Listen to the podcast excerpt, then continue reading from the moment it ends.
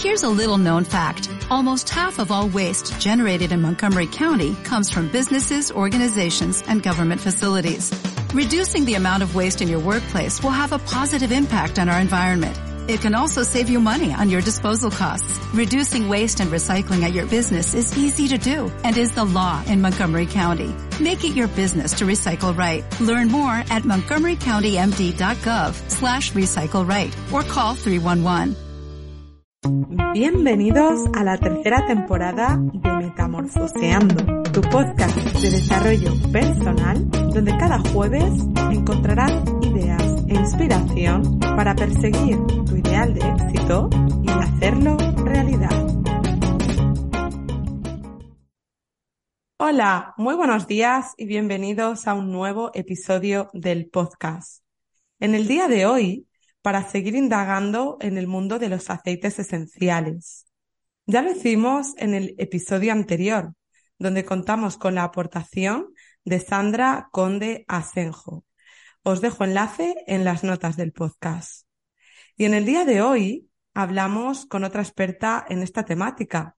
Ella es Fermina Pérez, licenciada en química, divulgadora científica y consultora Fermina, muchas gracias por aceptar la invitación y bienvenida al podcast. Muchas gracias, Miriam. Un placer estar aquí y compartir este espacio contigo y, y estar aquí con tu familia, con tu comunidad. Bueno, pues el placer es mío, es nuestro y qué mejor manera de empezar este tema eh, con alguien como tú, que es yo creo que una estudiadora nata del tema de los aceites esenciales por todo lo que vemos en, tus redes, se nota mucho que te apasiona y me gustaría que le contaras un poco a la audiencia pues eh, quién eres y de dónde surge tu interés por este tema. Pues mira, Miriam, eh, como en muchas, muchas personas, por una necesidad. Em, yo siempre he estado, aparte, soy química y he trabajado siempre en el ámbito universitario, pero siempre me ha gustado la otra parte, las terapias y demás. Y hace como ocho años, pues yo soy mamá, tengo un niño pequeñito, en ese momento solo tenía dos añitos y tenía un problema de salud, mi hijo recurrente, me llevaba de cabeza nueve meses a base de otitis recurrentes, otitis recurrentes, otitis recurrentes. Cada vez que lo llevaba a la piscina, el niño me cogía otitis. Y hablando con una muy buena amiga, me dijo, oye, ¿y por qué no lo intentas con aceites esenciales? Y yo pensaba, sinceramente, que era una cosita para poner olor en casa o una velita o cosas así. Digo, pero ¿para qué le voy a poner yo aceites esenciales si lo que tiene es otitis? Dice que no, que sí, que sí, que te lo mires, que, que de verdad que te puede servir. Y confié en ella, le hice caso, probé y, y ostras, funcionó. Entonces yo vi que, ¿cómo que puede ser que yo le esté poniendo esto a mi hijo con las pautas que me dieron en su momento? Alrededor de la oreja, nunca dentro y demás, que todo esto tiene, tiene su historia. Y, y, vi que no cogía otitis, que lo llevaba a la piscina y que ya no me lo cogía. Y es que yo llevaba nueve meses con la misma rutina, entonces yo ya me conocía todas las pautas. Era llevar a la piscina, le dolía el oído, le tenía que llevar, entonces me tenía que espaciar. Y al ver que no pasaba, o que la primera vez que me dijo mi hijo, mamá, me duele un poquito el oído, y vi que, que fue ponerle y que se le calmó, y que al día siguiente no lo tuve que llevar a la pediatra, bueno, me dejó cao, y como soy curiosa, pues me puse a estudiar, a ver qué era lo que estaba pasando para que eso le hiciera efecto. Wow. ¿Y qué pasó? Porque esta historia yo creo que ya no me puedo quedar así. ¿eh? ¿Cómo, cómo surgió y cómo siguió ese interés y cómo has podido acompañar a otras personas a raíz de aquí?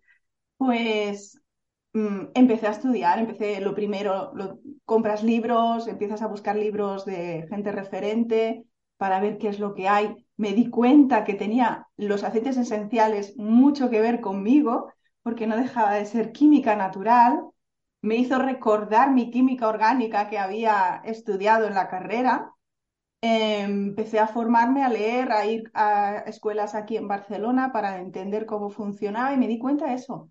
Digo, no, no, es que hay evidencia científica, es que es química, es que son moléculas orgánicas, es que son limonenos, terpenos, alcoholes, cetonas, que cuando entran en el cuerpo pues tienen unos efectos y, y que son una pasada. Entonces fue ahí a raíz de eso que empecé a estudiarlo eh, como yo ya te he comentado, vengo de la universidad y es muy fácil hablar y explicar todo lo que voy aprendiendo, pues empecé a divulgarlo. A medida que iba yo creciendo en el mundo de los aceites, me abrí mi Instagram y fui explicando todo lo que conocía. Y ya llevo pues más de ocho años.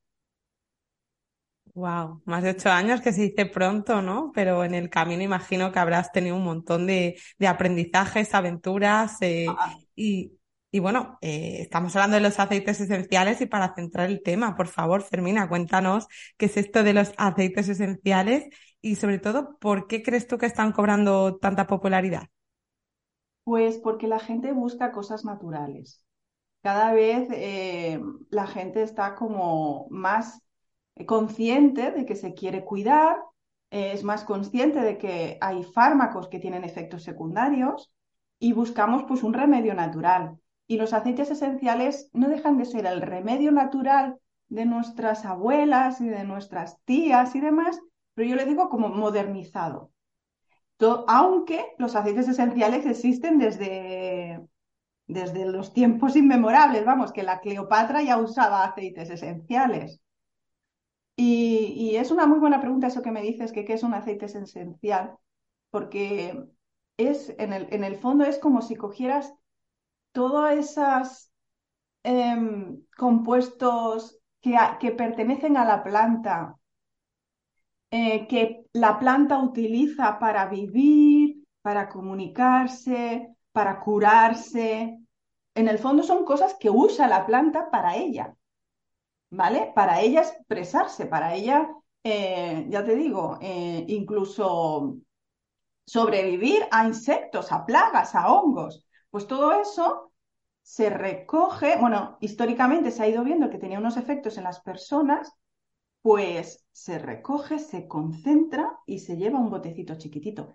Y como utilizas muchísima, muchísima cantidad de materia prima, de planta, para un bote pequeño, por eso es que está tan concentrado.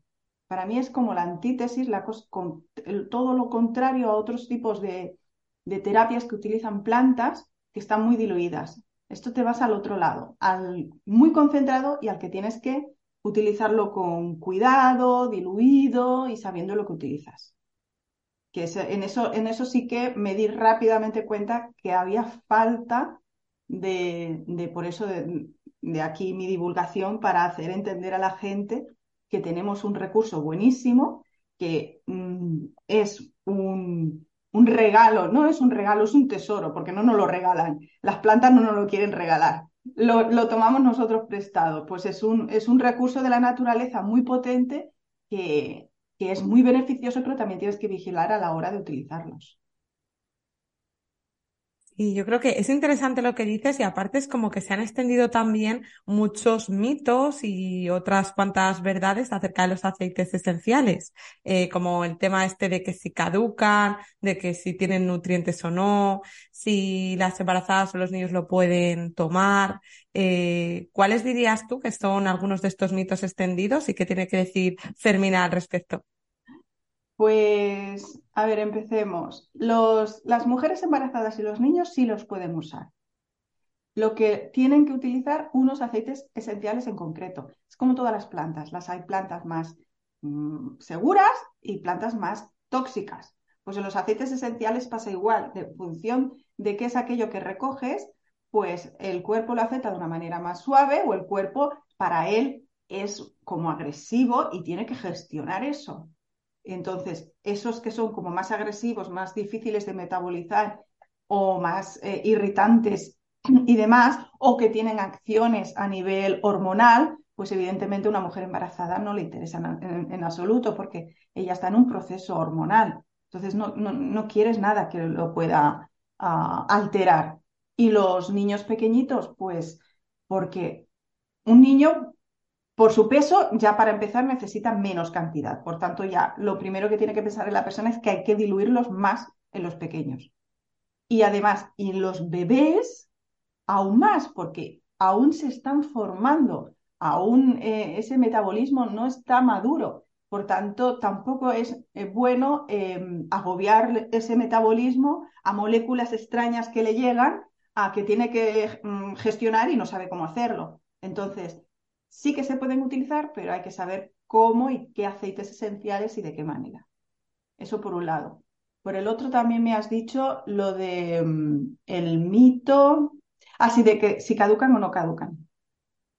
No es que, o sea, para empezar hay mucha gente que mm, confunde aceite esencial y aceite vegetal, como es un aceite de oliva, como es un aceite de almendra, como es rosa de mosqueta, que a veces cuando yo he preguntado, ¿tienes aceites esenciales? Me ha dicho, sí, tengo aceite de almendra. Digo, eso no es un aceite esencial, eso es un aceite eh, que se ha obtenido de otra manera, es graso, tiene otras características, ese sí que tiene nutrientes, ¿vale? Y en cambio, un aceite esencial es una parte de la planta que tiene propiedades buenísimas de cara a la salud, pero no tiene nutrientes. Ahí no hay vitaminas, ahí no hay oligoelementos, ahí no hay nada de nada de nada.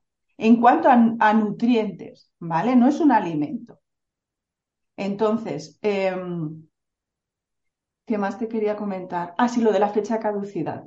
Ah, es cierto que no tienen una fecha de caducidad, pero sí que es verdad que hay algunos aceites esenciales, como por ejemplo los cítricos y demás, que tienen unas moléculas tan chiquitinas que se evaporan, se volatilizan rápidamente, salen del, del bote y al salir del bote cambia la composición de lo que queda dentro.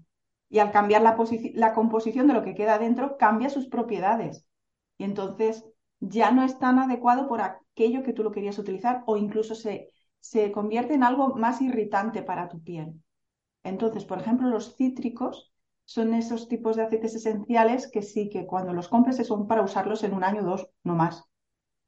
Y en cambio hay otros como que son más de resinas, como más el incienso, la mirra, el vetiver, que incluso mejoran con el tiempo, se vuelven más densos, son otro tipo de, esas moléculas son mucho más grandes, no se escapan del bote y entonces eh, enriquecen el, el aceite esencial. Entonces, no hay una fecha de caducidad, pero sí que hay algunos que es más vale utilizarlos de una manera más rápida que otros. Vale, y sumado a todos estos eh, mitos y verdades, yo creo que también hay un desconocimiento, ¿no? Decías antes, pues alguna vez he ido a, preguntar si tenían aceites esenciales y me han vendido algo que a lo mejor no era como tal un aceite esencial. En este sentido, eh, ¿qué tips darías tú a la hora de comprar un aceite esencial? ¿Qué es eso que tenemos que tener en cuenta? Pues básicamente, a ver, para empezar, ¿para qué lo quieres? ¿vale? Lo quieres para que huela bien tu casa. Pues aquí ya no te tienes que preocupar tanto, más que que no te duela la cabeza o demás, ¿vale? Entonces, simplemente no te vayas a ciertas tiendas de artículos dudosos de calidad, vamos a decirlo suavemente, ¿vale? Eh, cómprate un aceite esencial que la casa comercial te dé una cierta garantía. Ah, pero luego, no, tú lo quieres para un tema de salud, pues si tú buscas algo de salud, ahí sí que te tienes que ir a un buen aceite esencial. Eh, estás buscando algo que haga un efecto dentro de tu cuerpo. Entonces, por tanto, ese aceite esencial tiene que haber sido bien extraído de la planta, porque es, todo un mundo lo de la extracción del aceite esencial de la planta. Entonces, ah, hay casas comerciales que hacen verdaderas barbaridades para estirar el producto y para que le salga más económico.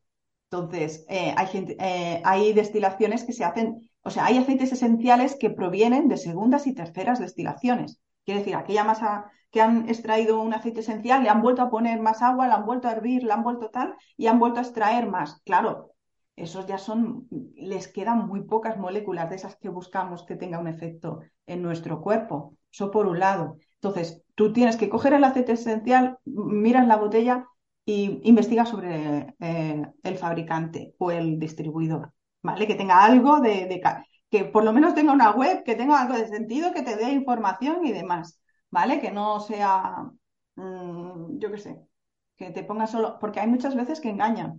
Ponen, eh, te pone el, el, el botecito, parece un aceite esencial, pero te ves la letra pequeña, que eso me pasó el otro día, que lo expliqué en, un, en uno de mis posts, eh, ves la letra pequeña y pone eh, agua esencial o esencial aromática o algo así, ¿vale?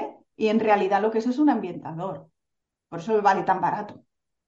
Entonces, eh, tú coges el bote que ponga aceite esencial puro 100%, lo giras, que ponga la planta de donde viene, por ejemplo, la típica, la, lavanda, que ponga lavanda, pero también que ponga la especie botánica, porque lavandas hay muchas. Pues que ponga lavandula angustifolia. Digo, bueno, ya vamos bien. Eh, ¿De dónde se extrae? Que ponga por destilación, ¿no? ¿Cómo han extraído ese aceite esencial? Porque se puede extraer de más de una manera. Pues sí que ponga eh, por destilación o eh, por presión en frío, que es lo que hacen con los cítricos, que ponga el cómo lo han obtenido y, cómo se usa. Y, eso son lo general, lo general, porque luego es que, claro, luego es investigar un poquito eh, sobre la casa, si más o menos tiene un poco de cara y ojo, pues ya está. ¿Vale? No. Y, y otra cosa que yo siempre muchas veces digo, con todo el cariño del mundo, para los que lo hacen en casa, porque hay mucha gente que destila en casa, que escoge su alambique, que pone sus plantitas, y, destilan su aceite esencial, claro, tiene que haber un control de calidad después de eso. Porque en función del tiempo, de la temperatura y de la presión que se ha, se ha utilizado en esa extracción, en el otro lado, cuando se extrae el aceite esencial, aparecen más o menos moléculas de las que habían en la planta. Entonces, tú tienes que saber qué hay ahí dentro para darle unas propiedades. O sea, eh, si hay mucha cantidad de tal molécula, tiene tal propiedad. Si hay muy poca, pues ya no tiene esa propiedad. Por tanto, esas personitas que con todo su cariño el mundo, pues hacen sus destilaciones, lo ponen en un botecito y te lo venden, para mí eso es una cosa muy valiosa para ambientador, pero yo no me lo pondría en la piel o no lo usaría a nivel para salud, porque yo no sé exactamente qué, qué es lo que han extraído, ¿eh? Pero lo digo con todo el cariño del mundo, ¿eh? Por eso también es importante que esas casas comerciales que se compren los aceites esenciales tengan controles de calidad, tengan validaciones, tengan certificados si hace falta, etc. Importante, yo creo también, ¿no? Eh, ver el fabricante, lo que tú dices y hacer una labor de investigación o comprar cualquier cosa. Y, luego también tener en cuenta que los aceites esenciales nos pueden ayudar a nivel emocional. Y eso eh, supongo que se consigue por los componentes químicos, ¿no? De los aceites y en este sentido, ¿qué recomendarías tú, por ejemplo, a una persona que quiera elevar su estado de ánimo, que necesite a lo mejor eh, pues eh, alguna molécula más estimulante? Y en el otro lado, aquellos que necesiten algo más equilibrante, pues porque, oye, necesitan un poco más de calma y de relax, eh, ¿qué le recomendarías a, a cada uno de estos casos? Pues para empezar, que coja el aceite esencial que le guste por su olor. Así.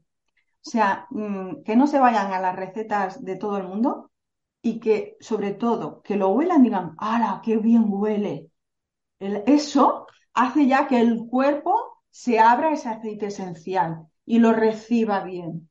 Si tú, eh, por mucho que tú quieras que te, por ejemplo, voy a ponerte ejemplos, que suba el ánimo, pues que suban el ánimo normalmente eh, los cítricos, la naranja, la mandarina, el limón, em, por ejemplo, la hierba buena, em, también, que no es cítrico, pero también que sube, este, mm, eh, da buen rollo, yo qué sé, a nivel floral, el ylang ylang, hay gente que le gusta mucho, el geranio, eh, bueno, a mí me encanta jazmín, pero es un aceite esencial muy, muy exquisito por la manera que hay que extraerlo, el neroli, todos estos son, no, o sea, te ayudan a encontrarte mejor, a sentirte mejor, pero importantísimo que a la persona le guste el olor, porque una vez me encontré en, en, un, en un taller que hice, que yo, claro, yo siempre ofrecía los aceites para que la gente los oliera y los fuese ya entrando, ¿no?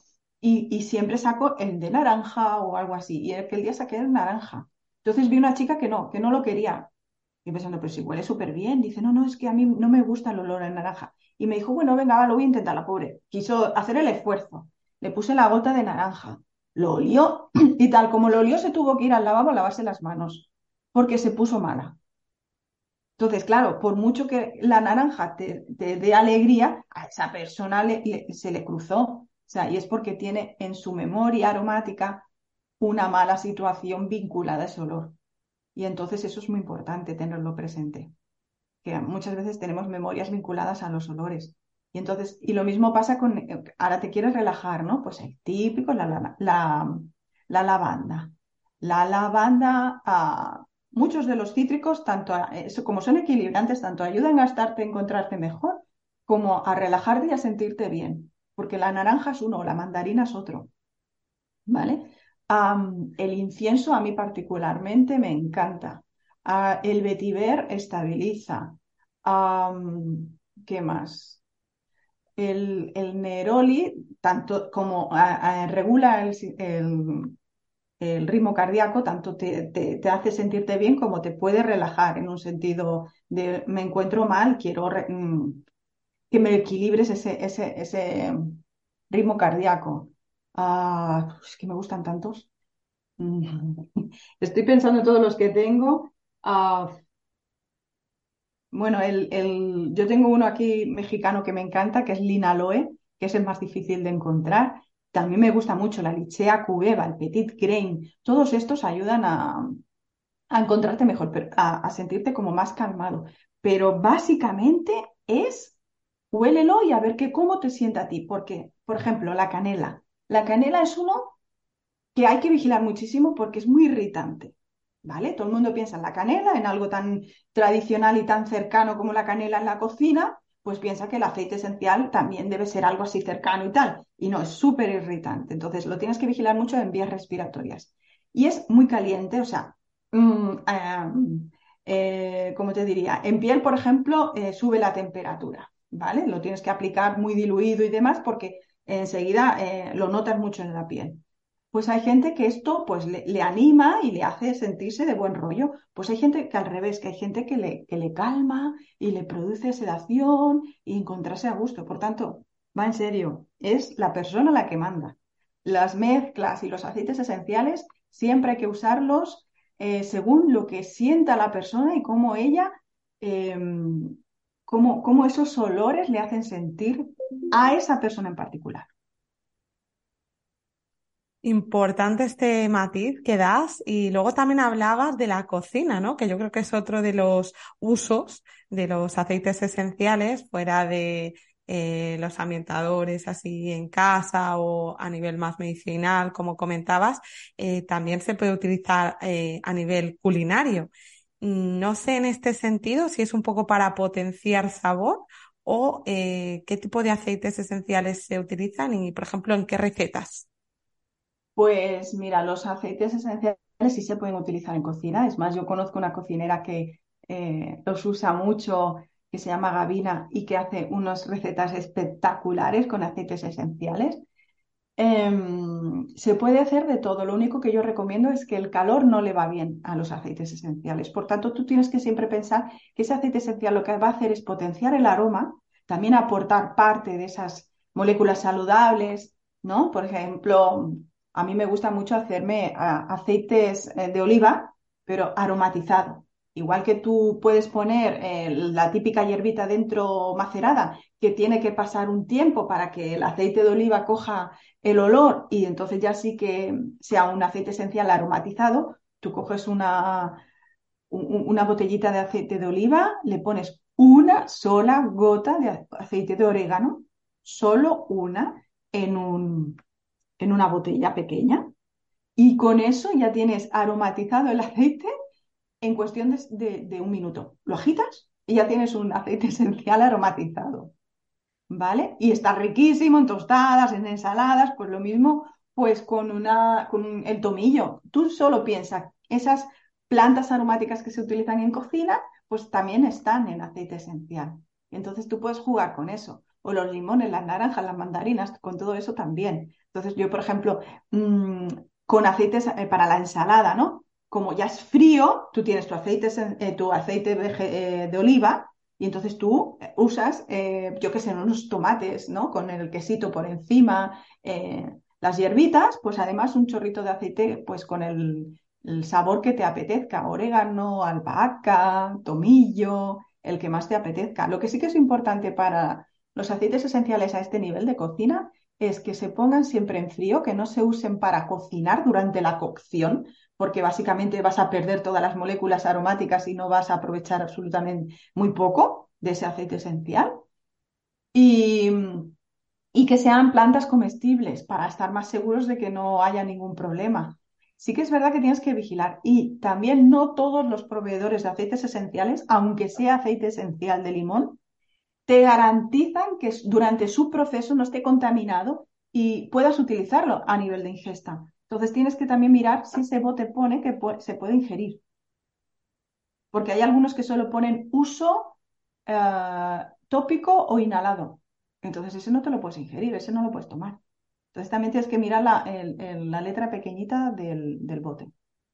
Y, yo también el, tema de los aceites esenciales en cocina es una de las cosas que estoy trabajando también. No tanto a nivel culinario, porque yo no soy cocinera ni, ni nada de eso, pero sí que estoy en un proyecto muy chulo de, de utilizar los aceites esenciales para aromatizar platos y hacer sentir a las personas emociones concretas. En eso es en lo que me estoy especializando a nivel de sensorialidad, que ya llevo años formándome en eso. Wow, yo creo que se abre un abanico de posibilidades aquí interesante. Eh, de hecho, yo creo que no podemos obviar un poco el papel del olor en, a nivel comercial, ¿no? Eh, había leído yo que, por ejemplo, en los cines era muy habitual poner ambientadores de palomitas para eh, fomentar el consumo y la venta de palomitas eh, ya desde el minuto uno que entras por la puerta, ¿no? Entonces imagino que como esto, en cualquier tienda que vas de ropa, mm, utilizan o juegan con los aromas también para fomentar la venta. Totalmente, totalmente. Eso se llama marketing sensorial.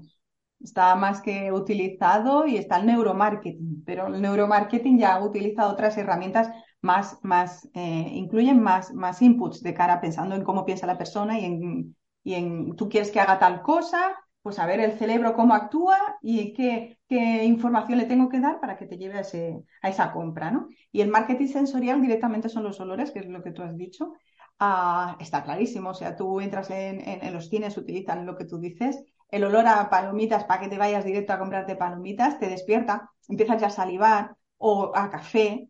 Hay muchas cafeterías que utilizan aroma a café para que te entren ganas de entrar. O, pasa, o basta que tú, ya sin poner aromas, tú pasas por delante de, un, de una panadería y demás, te huele el, el, olorcito a pan recién hecho y ya estás salivando y te están dando ganas de ir a comprar. Por tanto, es que el, tema del olfato, al estar vinculado y conectado tan directamente con el cerebro, con el sistema límbico, es que es, es automático.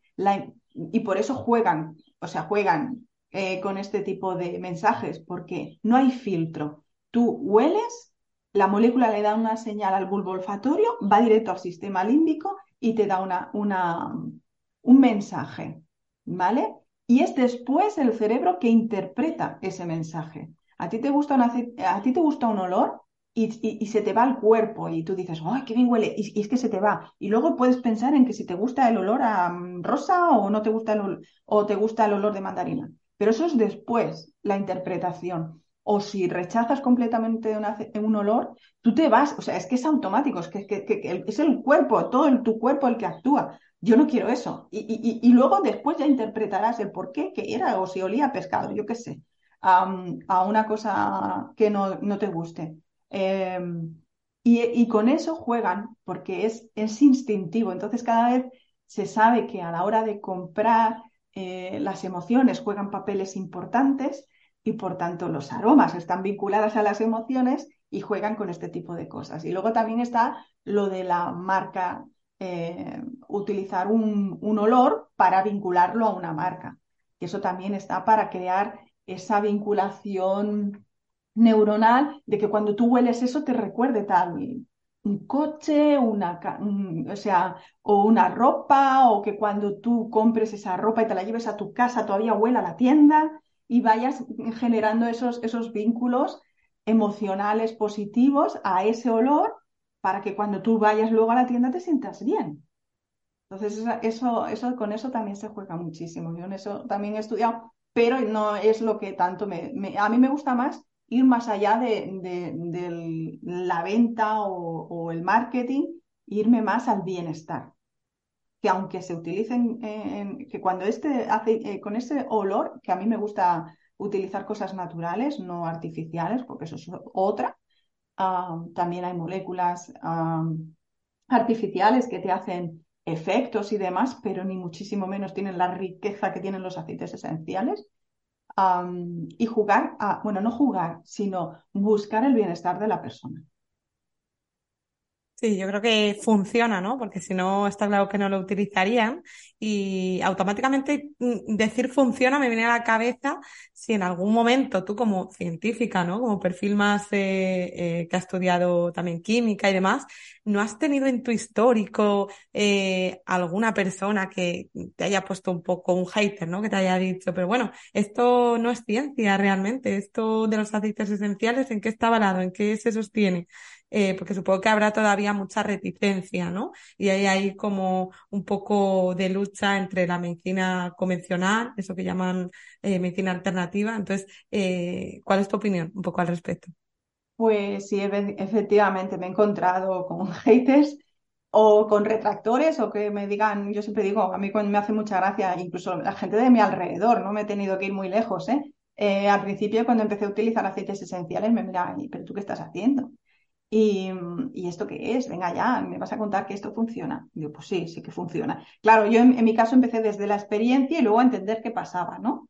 Y claro, como yo en la experiencia la había vivido y tan clara y tan marcada, digo, me puedes contar milongas que esto funciona. El por qué todavía no te lo sé decir, fue, eso era al principio. Y ahora lo único que digo es que, mira, em, la farmacia actual hace los medicamentos actuales sintéticos hace 100 años que, están, que, existen. O sea, antiguamente se utilizaban plantas. Y de las plantas eh, que hicieron la, farmacia, la, farmacia actual, pues mm, reconocer qué moléculas hay en esas plantas que hacen tal efecto, sintetizarlas em, de manera que les salga más económicamente o incluso cambiarlas para que sea más buscar un objetivo u otro, pero la raíz viene de las plantas. Entonces, eh, es que eh, dentro de las plantas hay química pura y además hay mucha evidencia científica. Tú te vas a, cualquier base de datos de estudios científicos, pones aceites esenciales y te salen cientos de miles de estudios con aceites esenciales.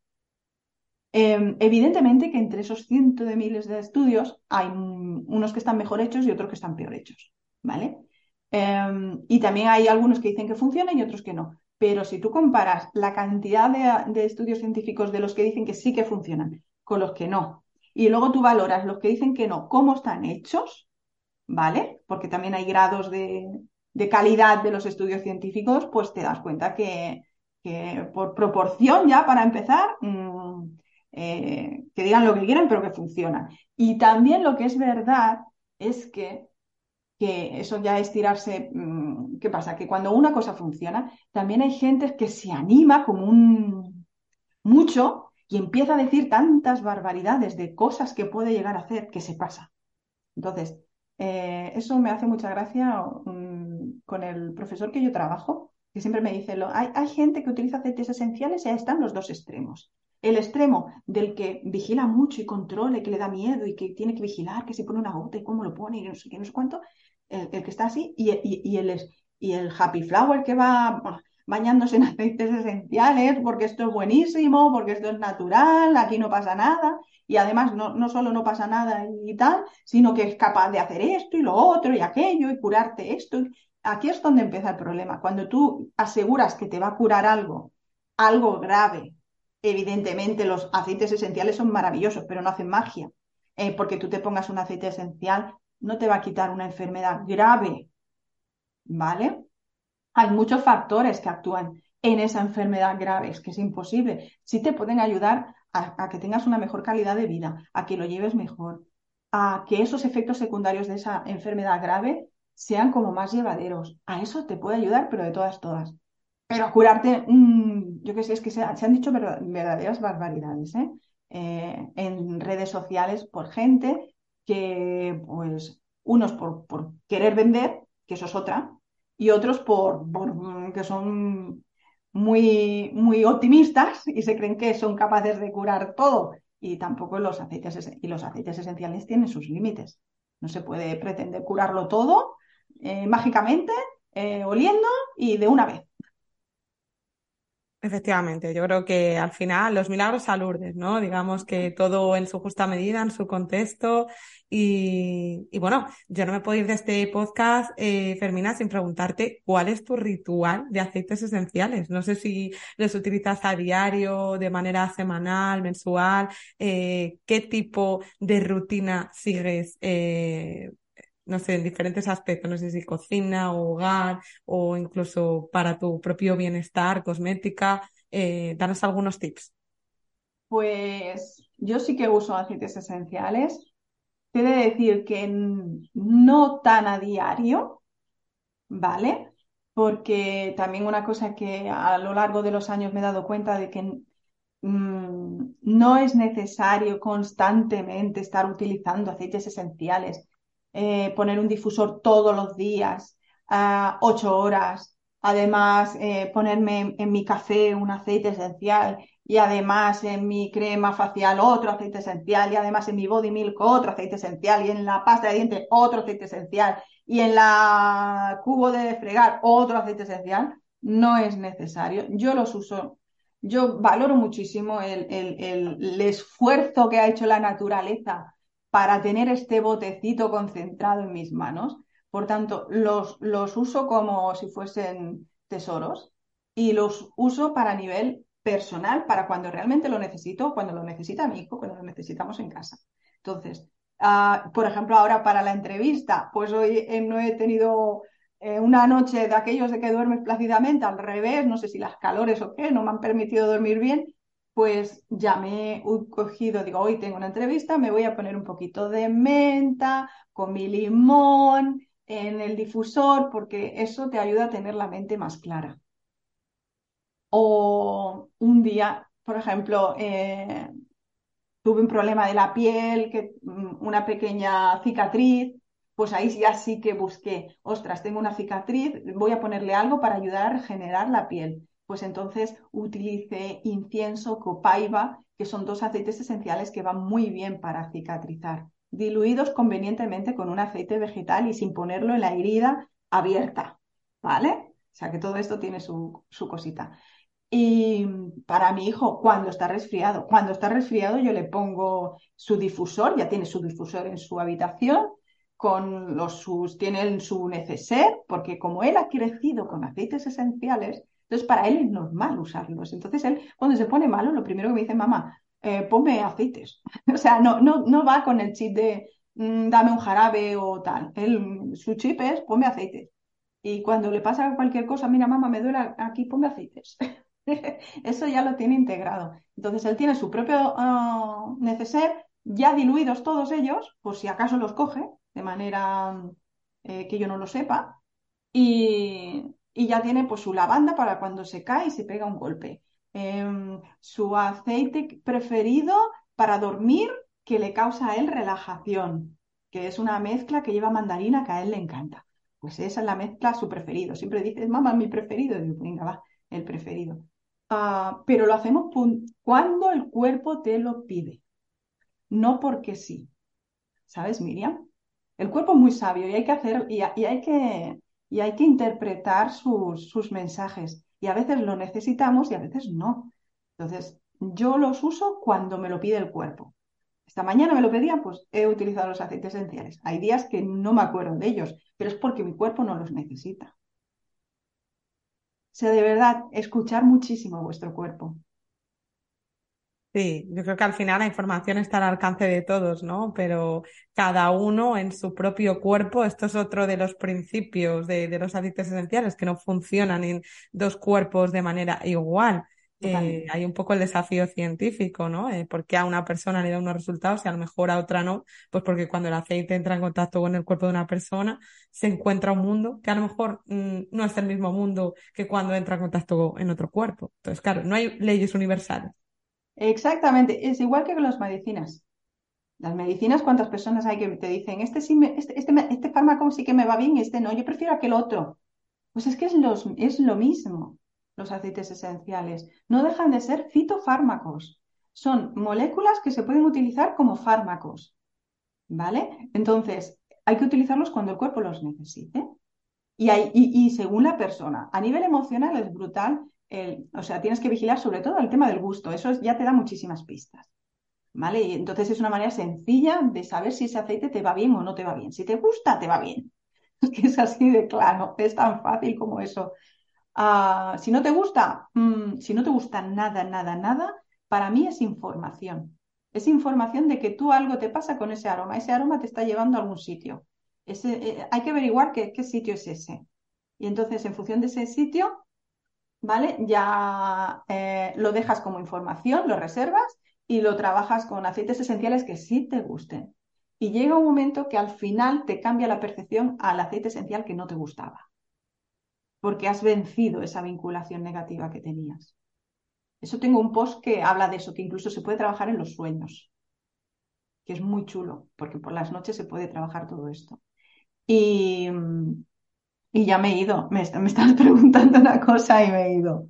Nada, yo es que te escucho hablar y claro, esto daría para 300 podcasts porque digo, ahora también tiene que ver, ¿no? Los aceites esenciales un poco con el autoconocimiento, de hacerme preguntas por qué este olor me rechina o lo rechazo, de dónde viene. Claro, es un, mundo, entramos en, en, otra fase, pero bueno, eh, tendremos, si, si tú así lo quieres y lo deseas, otra conversación para tratar esto más largo entendido, porque al final se pasa volando el tiempo y, y bueno, agradecerte, Fermina, que hayas estado aquí y no nos podemos ir de este episodio sin que antes cuentes a todas las personas que te están escuchando dónde pueden seguirte y saber un poquito más de ti, de lo que haces.